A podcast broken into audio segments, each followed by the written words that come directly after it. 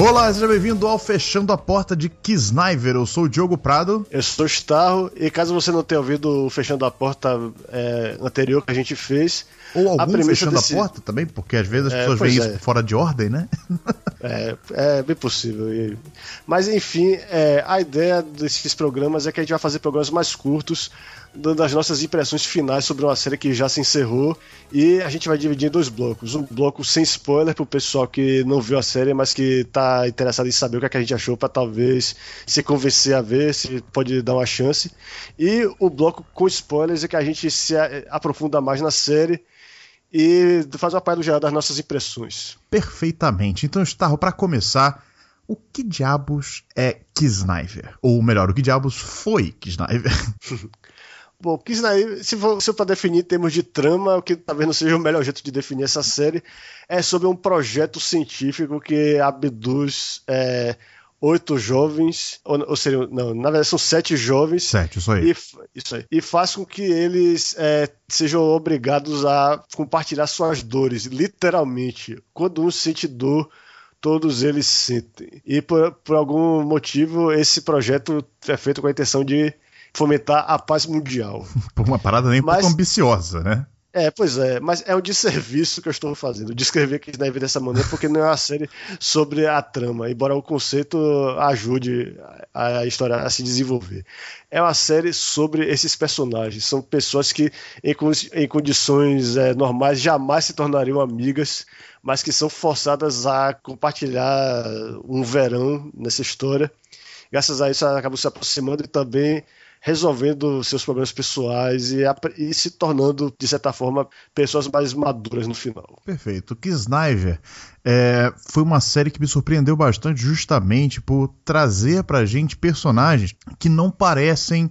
É complicado dizer isso, que eles não parecem personagens de anime, mas eu, é, é, o que eu quero dizer é que eles são extremamente humanos, sabe? Eles são extremamente verossimilhantes. Eles se mostram como pessoas de verdade, sabe? Você vê quando eles dão os discursos, nas conversas dele e tal, é, você sente que você está participando de um grupo real, sabe? Que você faz parte daquele grupo, que aquelas pessoas são seus amigos e você está compartilhando aquele momento com elas. E a cada semana eu me sentia mais próxima daqueles personagens, ao mesmo tempo que eles também se sentiam mais próximos entre si. E é melhor a gente parar por isso, não pode dar muito spoiler. Mas é, isso realmente eu acho que foi o que tirou Sniper da, do padrão e transformou ele em algo mais, né? Você concorda com isso? Eu não sei. É, pois é. É, o diferencial de, de Kisnaiver para mim é que é um anime que não só foi escrito por Mario Kada, o anime foi criado por ela, foi idealizado por ela. Ela se carregou de escrever todos os episódios e é uma série que destaca tudo que tudo que é a especialidade dela como roteirista. Uhum fazer personagens é, jovens que são convincentes, que são, como, ele, como o Diogo disse, verossímeis, mas também cujos diálogos sempre revelam alguma coisa sobre eles, mas sem apelar para clichês baratos. Uhum. Tudo, quase tudo que eles dizem são coisas que muitas vezes você nunca ouviu nenhum personagem dizer. É, e, e é curioso você falar que eles não apelam para clichê, eita, para clichês baratos, porque tipo, você só pegar ele visualmente e pegar um breve profile, né, de cada um, uhum. você vai achar que eles são extremamente clichês, né? Você tem o cara lá caladão, introvertido, você tem a menina que é apaixonada por esse cara, mas não consegue falar para ele porque ele é justamente introvertido, você tem o valentão, você tem a menina maluquinha, você tem a menina introvertida, inteligente, pseudo-intelectual, você tem o carinha que é masoquista lá, você tem o outro que é o popular da escola e tal, etc. Então, assim, eles são os clichês, mas não são, né? Tipo, quando você começa a conhecê-los melhor. Isso.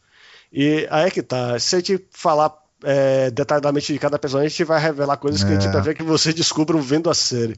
Mas para descrever por alto os personagens, é justamente o que o Diogo falou. Você tem o Katsuhira, que é o protagonista. É, o que eu posso dizer sobre ele é que ele não, não sente emoções, mas, mas por que ele é assim e, e por que é, ele ficou. É, porque todas as relações dele foram afetadas. Você, você, é isso, é difícil falar sobre isso e é. dar spoiler da série. Ele é, ele é o protagonista e ele é, ele é intrinsecamente ligado à trama da série. Exato, isso Mas, é importante de é. falar, porque às vezes a gente. É complicado falar isso sem dar spoiler para ninguém.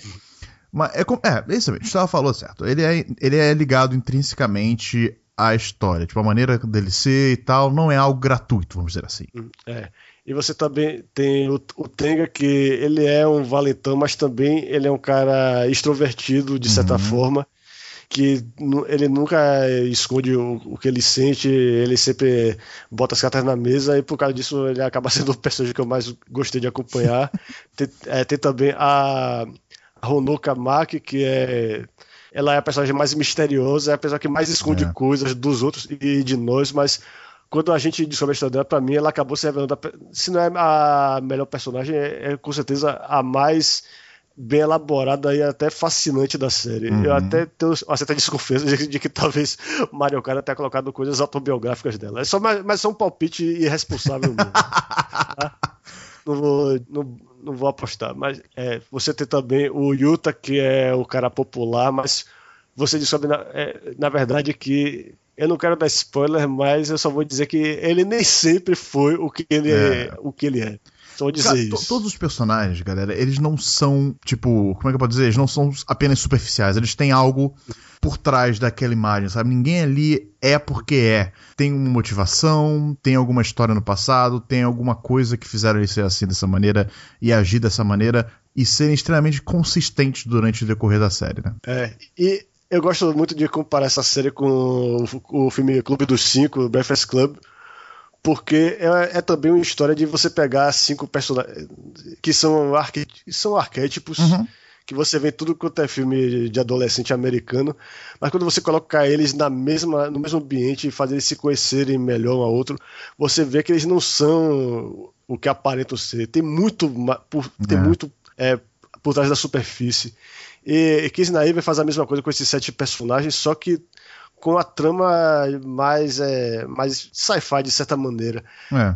Mas, é, mas é, aí, é, é aí é, é, por isso que muita gente também é, compara essa série com Sense8 também, né, cara? Isso, pois é, também. E tem muito, tem muito em comum com o Sense8 porque o Sense8 também tinha experimento científico, uhum. tem a ver com uhum. o tema central da série é, empatia. Exato. E que isso daí é, é, também empatia é uma coisa essencial, que isso daí, inclusive pro pro clímax da série até.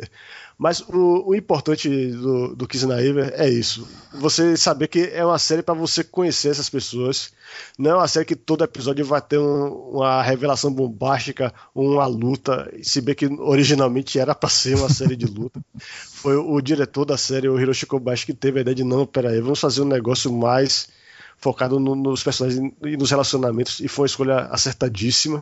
E também é, é bom é, deixar claro que, embora seja a série do Trigger, não é uma série com aquele estilo visual do Kill la Kill, nem do, do Luluco, que foi na mesma temporada. Uhum. E nem, nem, até mesmo daquele lá do Ino, Battle, etc. Aquele lá dos carinhas com superpoderes.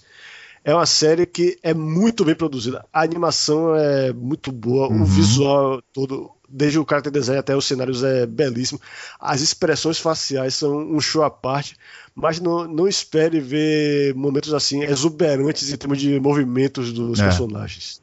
E, cara, você falou muito bem a questão da, da expressões faciais e tal, porque essa série, a gente até estava comentando e falando, nossa, os caras estão realmente botando um esforço em fazer essa série ficar bonita, né? Por que isso? Por que isso? E ao final da série a gente acaba entendendo por que eles têm que fazer isso, porque como eu falei, os personagens são extremamente verossímeis e eles precisam passar emoções e, sabe, e, como é que é, emoções e intenções e etc só através do, das suas expressões, da maneira como ele olha para alguém, de algum movimento que ele faz e tal. E isso ajuda a gente a ver aqueles personagens como humanos, como verdadeiros, né? Como críveis. E, cara, pontos pra galera que animou esse, esse anime, né? Falando animou esse anime, mas. É, e pro pessoal do Trigger por ter decidido ir para frente com um projeto desse, se empenhar em fazer esse projeto ser muito bonito visualmente e, cara, acertando estupidamente em trazer essa dupla de diretor e roteirista, porque eles fizeram um trabalho incrível. Eu espero muito poder ver mais um trabalho deles sendo produzido em breve, cara. Uhum. É. E aí, podemos dar nota? Podemos. Eu, eu acho que já. Bom, Starro, sua nota para Sniper.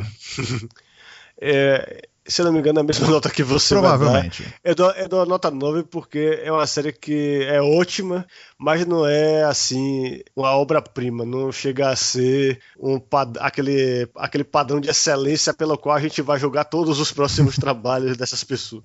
Mas não, é uma ótima série, absolutamente vale a pena você ver todos os 12 episódios tem, tem seus defeitos, mas para mim são poucos e as qualidades pesam muito, mas muito mais. É. Também, como o Gustavo falou, vai ser a mesma nota, nota 9 para Kisniver. E a, meu motivo, cara, eu adorei nove, literalmente 90% de Kisniver. Tick Sniper eu realmente adorei, assim. Não é gostei, eu realmente adorei essa série. E eu só não dou 10 porque, sim, nós tivemos alguns deslizes, especialmente nos episódios finais, na verdade no penúltimo episódio especificamente, rolaram alguns deslizes. Mas não só por isso que eu dou a minha nota 9, mas também porque eu, eu tento reservar os meus 10 para séries que realmente, sabe, falam comigo, mexem comigo e que entram pro meu hall da fama de melhores coisas que eu já vi na vida, sabe? Podem não ser as melhores séries do universo, é bom deixar claro, sabe? Provavelmente tem muito mais série excelente com nota 9 na minha lista do que com nota 10, entendeu? Mas as 10 foram séries que realmente falaram comigo. E apesar de que Sniper ter falado muito comigo em diversos momentos, ter sido uma jornada extremamente interessante de se acompanhar desses sete personagens, Oito, se a gente considerar também a Noriko, que a gente não comentou muito aqui para não dar muito spoiler e tal, que é a, a, a, o lado de lá da história, né? o lado da organização que tá organizando tudo isso. Eu tô bem nesse negócio de organização que tá organizando, animar anime. Tá bom o negócio. É... Então, assim, eu dou nove porque é um excelente anime em todos os aspectos e com certeza deve ser assistido, mas faltou aquele tchan a mais para me conquistar, aquele tchan a mais para falar, isso aqui é uma das melhores coisas que eu já vi na minha vida. E acho que com você também foi basicamente isso, né? Eu acredito. É, é não tenho mais o que acrescentar. Beleza, então encerramos aqui o bloco inicial sobre Kisniver sem spoilers. Agora nós vamos para o bloco com spoilers, então fiquem avisados. Se vocês ainda não viram Kisniver ou, e, e ou se importam em receber spoilers, podem parar esse podcast agora e assistir a série ou não. Espero que assistam. Mas, se quiserem continuar agora, estejam avisados que nós vamos começar com os spoilers.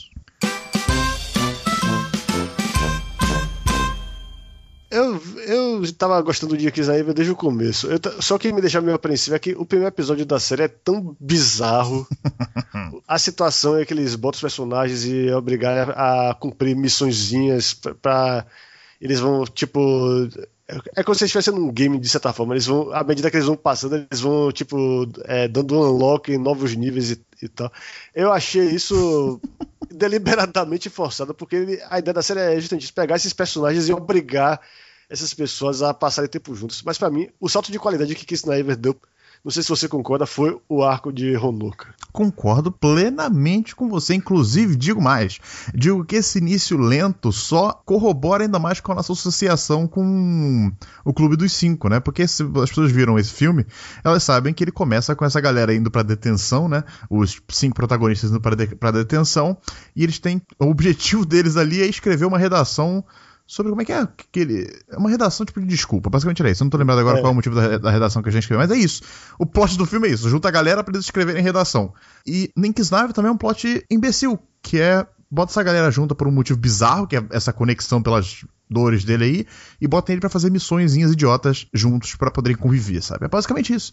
E quando a gente chega no arco da Honoka, em que a gente percebe que cada personagem ali vai ter, ou já foi mostrado um lado dele por trás daquela fachada clichê que a gente estava vendo, aí é que, vamos dizer assim, positivamente, de um ponto de vista positivo, a máscara da série cai e a gente pode ver o que, que realmente eles estão querendo fazer com aquela história, né? Pois é.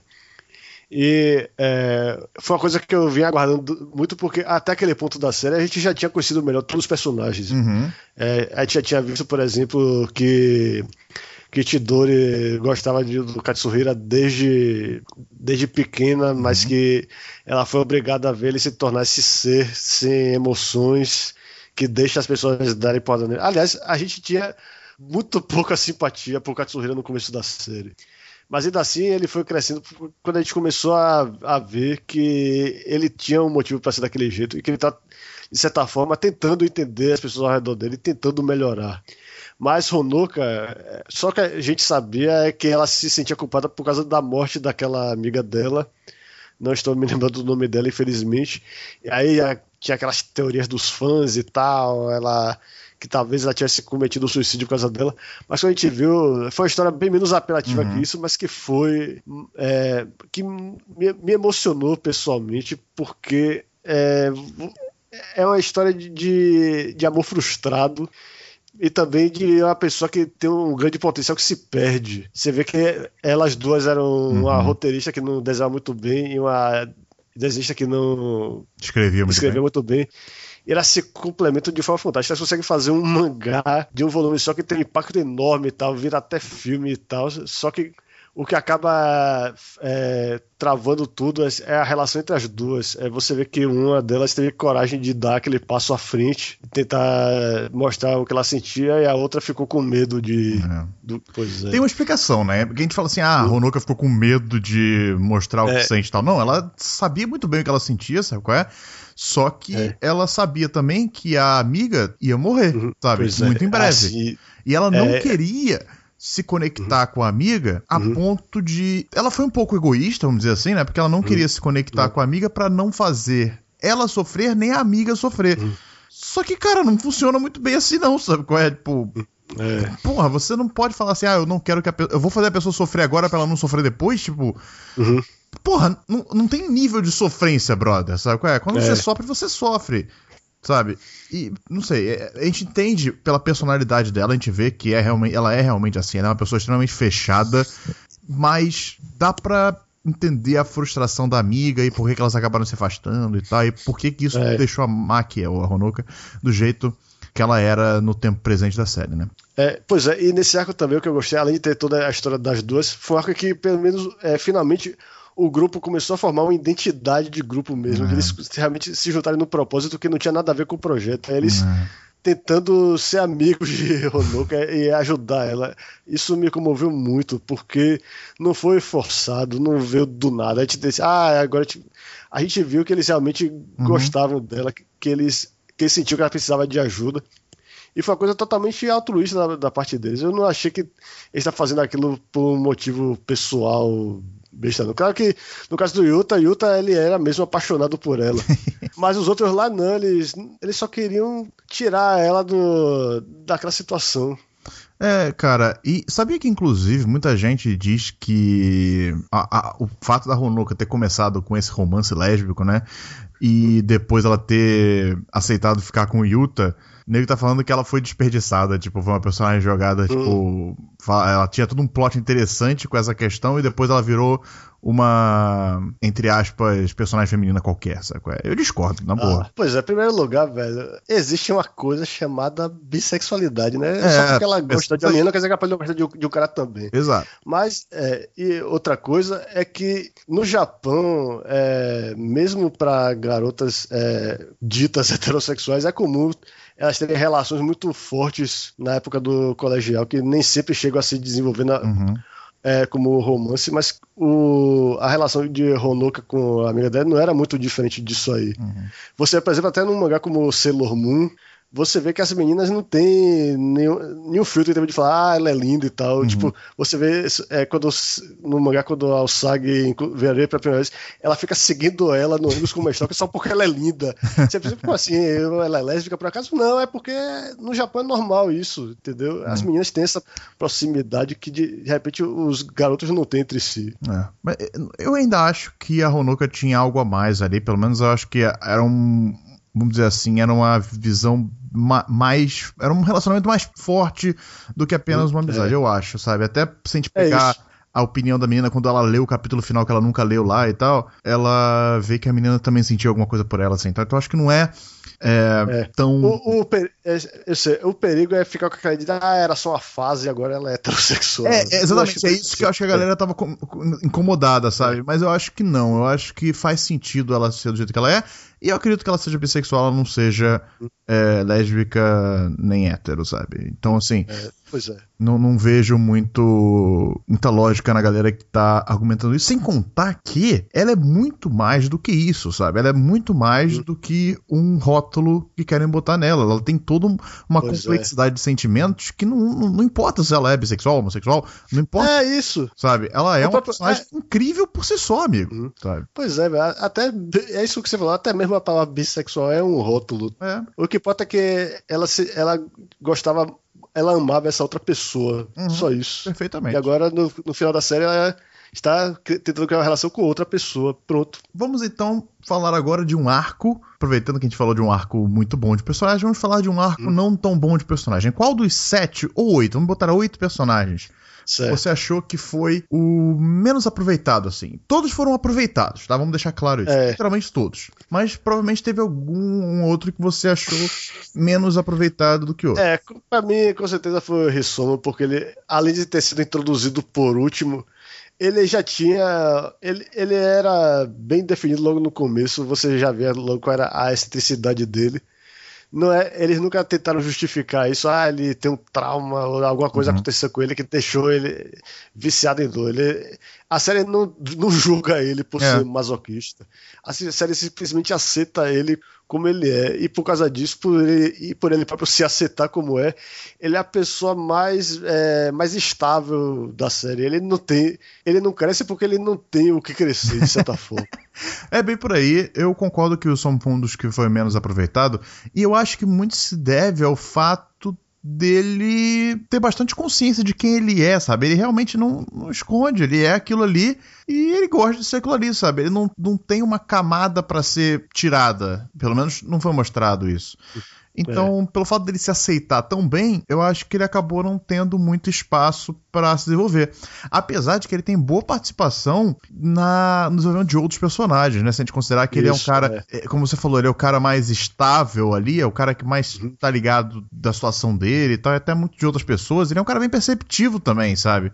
Ele é um cara que não tem medo de falar o que eles pensam e tal, então isso ajuda bastante em alguns outros arcos de personagem. Mas, um personagem que eu acho que deixou a desejar também foi o Yuta, né, cara? O ah. Yuta, ele, a motivação dele para ser daquela maneira, né, ser aquele cara meio que como é que eu posso dizer? Ele quer aparentar ser sempre o cu descolado, sabe qual é? Uhum. Era porque ele era gordinho no colégio, né, quando era mais novo, sabe? E aí ele criou essa versão a ser sacaneado e depois agora ele quer virar sempre o cara popular depois que ele emagreceu, né? Conseguiu emagrecer, né? Ok, é uma coisa que acontece, é uma coisa que provavelmente alguns é, espectadores conseguiram até se identificar com, mas em comparação com os outros, ele acabou sendo bem simplório, né? É, eu acho que o, o problema dele é que ele é um personagem deliberadamente superficial. Por ele ser por ele ter criado aquela imagem toda, as próprias relações dele com, por exemplo, aquelas meninas lá que ficam seguindo ele pra cima e pra baixo, que são tipo as tietes dele, as groups é. dele. Elas só gostam dele pela aparência mesmo, e ele, não, ele nunca se mostra para elas como ele realmente é. Só na relação dele com os, os outros lá, os Kiss Naivas, é que ele começa a ser um pouco mais sincero, mas ainda assim, o máximo que a gente vê dele são, é o, o sentimento genuíno dele por, por Mark. É. Mas fora isso, realmente não tem muito dele que a, que a série explora, não. Pois é. E vamos falar de uma polêmica. Vamos. vamos não, não quero também se alongar muito aqui nas discussões de cada pessoa, mas acho que é importante numa série como essa. É, Noriko Sonosaki, tá? Noriko Sonosaki é. Bom, quem tá assistindo esse episódio, essa página do podcast, provavelmente já viu a série. Mas é a menina por trás, não por trás, mas que estava encabeçando ali a parte do projeto Kizna, né? A pessoa que estava uhum. organizando tudo aquilo ali e tal. Cara, o que, que você achou do arco de desenvolvimento dela? Eu acho que não é bem um arco, é tipo uma reta, até que no final ela subitamente dá uma curva para cima. É, é, porque é bem, bem, lembrado, porque no começo da série a gente acha que ela é só daquela maneira, porque sim, é. né, cara? Tipo, não é. tem um grande motivo por trás. Apesar de que a gente ficava sempre com o pé atrás por causa daqueles flashbacks do Katsuhira com ela lá, tentando pular do prédio, tá, etc. E você tentando entender o que, que diabos aquilo significa, né? O que, que, é, que, que ela tá fazendo ali e tal, qual é o papel dela nessa história. Mas a gente só que. A gente meio que aceitou que ela era só uma pessoa que viveu desde criança naquele meio da, do projeto, né? Então, a gente, ok, sabe? Beleza, ela é daquela maneira ali e por aí vai. Mas aí no final a gente percebe que não é bem assim, né? É, no final, é, ele deixa para revelar isso praticamente ou no penúltimo ou no último episódio. Acho no penúltimo. E isso é um grande problema pra série, inclusive. Não, é, pois é você disse sobre que o, o problema que deixou ela daquela maneira, de ela ser uma pessoa que absorve as emoções de, de todos e que precisa ficar se dopando para não ficar sentindo dor o tempo todo, para a existência dela não ser insuportável. A razão de tudo isso é que ela não queria perder os laços que ela tinha com as pessoas lá.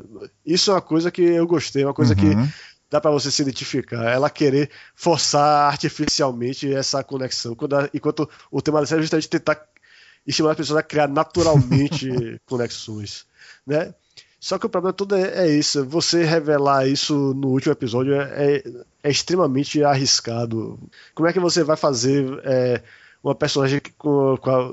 Eu não sei se, se, as pessoas eram antipáticos ou eram simplesmente indiferentes a ela. Uhum. Mas era uma personagem que parece ter mais função no enredo, como um dispositivo do uhum. enredo do que como um personagem mesmo nos primeiros episódios. É, e eu acho que a gente só começa a se importar com ela quando a gente vê o próprio Katsuhira se importando cada vez mais com ela. Né, assim, é. Eu, eu, é, é, é complicado, cara, a gente poder julgar a decisão da Mariocada, no caso, do diretor de revelar uhum. isso no final, mas eu acho que podia ter sido feito de uma maneira um pouquinho melhor, sim, sabe? Até porque o episódio em que isso é. acontece, em que ela piroca lá e tal, a gente achou extremamente bizarro aquela situação. Não é um episódio bom per se, né? Que é aquele episódio lá, acho que é o penúltimo episódio mesmo, né? É. Ele já não é um episódio muito bom. Até o próprio Katsuhira não tá muito bem caracterizado naquele, naquele episódio. E, sabe, a Sonozaki meio que revelar naquele momento foi um tanto quanto anticlimático. Acabou parecendo que era um recurso só para criar um final bombástico, sabe? Pra série. Ainda é. bem que não foi. Ainda bem que eles conseguiram contornar, né? Mas. Foi. É, o, o que eu tava temendo é justamente isso. Porque para tentar criar um clímax é, cheio de ação, eles, eles fossem acabar sacrificando o, não só o, as relações, mas também uhum. o próprio o, o epílogo da série. Porque meu, é, normalmente quando você tem que fazer um episódio com, com clímax de ação, isso consome tanto a duração do episódio que você acaba ou encerrando a série bruscamente ou tendo que fazer só é. dois, os créditos finais, uma ceninha outra mostrando lá, ah, mostrando, ah, fulano tá com fulana, fulano tá virou um marinheiro, sei lá, essa, essas besteiras. Mas a série teve o cuidado de, de destinar a cada personagem um epílogo decente, quer dizer, nem, como a gente falou, resumo não tem nada para acrescentar no final, mas, mas eles pegam as relações que a gente tinha lá, as relações potenciais que tinha na série do da Tidori com Tenga, a, a, mais importante relação da série que é Sonozaki com Katsuhira. Uhum. E pega também Yuta e Maki, que foi a parte que mais me agradou ali. porque foi, é, foi, é, Maki naquele momento lembrou o negócio que eu falei da, daquelas meninas lá. Ela não suporta ver Yuta cercado para aquelas meninas que só quer saber dele pela aparência dele. E ela quer. Tem gente que não curtiu aquilo porque tem, tem esse estigma lá no. Os americanos têm um certo estigma com obesidade e tal. Eles acham que não é engraçado uma pessoa querer deixar outra obesa porque a ah, saúde, blá blá blá, etc. Isso é uma coisa a ser combatida uhum. e tal. Mas eu achei um negócio é, genuinamente afetuoso dela, ela querer. E foi engraçado também, eu acho que ela fez isso meio que sacanagem também. Ela, é, sendo a é. personalidade dela também, eu acho que ela quis dizer mais uma brincadeira, não literalmente falando, né? Mas... É, pois é, ela não é do tipo de personagem que vai expressar o afeto dela de um jeito direto. É. Pois é, realmente, como você falou, foi uma coisa que combinou com a personalidade dela. Acho que é isso. E só para as pessoas não falarem que a gente não mencionou a Nico no programa, estamos mencionando agora. Tá. tá é, olha, ela, ela, é uma, ela é uma personagem divertida, é, principalmente porque ela é muito sincera. Uhum. Até mesmo quando ela quer reconhecer os defeitos dela, ela reconhece. Ela reconhece que ela faz aquele negócio todo lá só porque ela quer se sentir especial. Aquelas roupas esparafatosas o jeito bizarro de falar e de agir e tal. Só o que eu achei estranho é que eu não consegui prever, eu não consegui pegar indícios de que ela gostava de Tenga. Você tinha percebido isso antes? Eu não falei pra você que ela ia ficar com Tenga no final do episódio, no programa, não foi isso? Ah, não, eu falei pra ela que ela ia ah, ficar não, com o Rissomo, né? Rissomo, é, por, é. porque sobrou. É. é. Mas não é verdade, é verdade. Eu não, não, realmente não tinha pegado essa ideia, não, assim. Mas até que faz sentido. Sim, uhum. não achei tão bizarro, não, e tal. E a maneira como ela lida com isso é muito engraçada e muito característica da personagem, sabe? Porque ela fala assim: não, não, não, tudo bem, vou deixar a Tidori lá ficar com Tenga, mas eu não vou desistir, sabe? Porque ela é uma personagem divertida, a personalidade brincalhona, uma, uma personagem brincalhona, né, e tal. E ela é a personagem que mais abraça a ideia do projeto Kizna, né? Que é desenvolver amizade entre as pessoas. Né? O que ela mais quer é, é desenvolver amizade com aquela galera lá e felizmente no final do anime ela consegue, né? Então. É, pois é. E quando eles revelam essa dinâmica do, do polígono amoroso da frustração, que é X gosta de Y, Y gosta de Z, e Z gosta de W. O meu receio é que isso ia acabar sem uma resolução. Que ia ficar, ah, é por isso mesmo, ninguém consegue é. o que quer e a vida é assim mesmo. Mas não, eles conseguiram encaminhar os desfechos de cada personagem de um jeito que a gente vê os casais se formando, mas sem aquela coisa forçada de que ah, agora eles vão, já estão se beijando e fazendo é. panos pro não sei o que. Não é nada assim. Eles são jovens, tem muita coisa pela pois é. frente. É. Eu curti isso. Curti também. Como eu disse lá no começo, todos os personagens têm suas motivações, são bem desenvolvidos, alguns mais, outros menos, obviamente, mas todos no nível bastante aceitável. Assim. Então, Kisnaya para mim, melhor série da temporada que, em que ele esteve, eu não sei quando você vai estar vendo esse programa, mas Sniper foi o melhor anime da temporada em que ele esteve, pelo menos na minha opinião, e provavelmente um dos melhores animes que eu já assisti, assim, principalmente se a gente considerar desenvolvimento de personagem. Uhum. Acho que isso aí, Starro. Palavras finais aí sobre Sniper? É só dizer que realmente é, nessa temporada, se eu comparar com outras séries que já acabaram, acho que Sniper foi o que eu mais gostei, sim. Só, é, a minha expectativa é que Cabaneira ia ser minha favorita, mas infelizmente ela teve deslizes bem mais graves que o Gia na Eve, e a nota acabou ficando abaixo do 9. Pois é, se vocês quiserem saber o que, quais são esses deslizes sobre Cavaneri, não percam o Fechando a Porta de Cavaneri, que ou vai sair ou já saiu, dependendo de quanto você está vendo esse programa. Então procura aí que a gente provavelmente, a gente provavelmente não, com certeza a gente vai falar sobre Cabaneri aqui no Fechando a Porta. É isso aí, pessoal. Não esqueçam de mandar e-mails pra gente em mbbnikencai.gmail.com ou então mandar tweets na hashtag AnikenCast. E Starro, nós também temos dois programas que as pessoas podem ver, caso eles estejam pegando esse fechando a porta aqui aleatoriamente, já que esse aqui é um programa não numerado, né? De repente eles não sabem que nós temos dois programas numerados, que são quais, Starro? Bom, tem o, Anime Clube, que é o, anime, o programa que a gente fala dos animes que a gente está acompanhando semanalmente, e que também é o Watch Party, que é a gente toda semana assistir três episódios de uma série que idealmente a gente nunca viu antes e que vocês também acompanhem com a gente e que toda semana comentem lá, seja no site ou mandando um e-mail para o mbbnkenkai.gmail.com ou simplesmente comentando no Twitter com a hashtag que o Diogo falou, Nikencast. Exato. E também temos o Anikincast, que é o nosso podcast principal, que, coitado, está um pouco renegado nesse momento, no momento dessa gravação do podcast, mas não por falta de empenho nosso, mas falta de tempo mesmo, que é o nosso podcast temático, onde a gente tenta discutir assuntos ou então falar mais abrangentemente de alguma série, etc., no, durante um pouco mais de tempo, com convidados e tal. Então, assim, é o nosso podcast, entre aspas, principal Apesar de que todos os nossos podcasts, eles meio que funcionam bem em harmonia um com o outro, né? E são todos com a gente, pelo menos. Então, se você gosta do que a gente fala aqui, procura os nossos outros podcasts, assine o feed para receber todos os episódios assim que eles saírem. E acho que é isso aí. Valeu, pessoal. Até o próximo Fechando a Porta. Falou.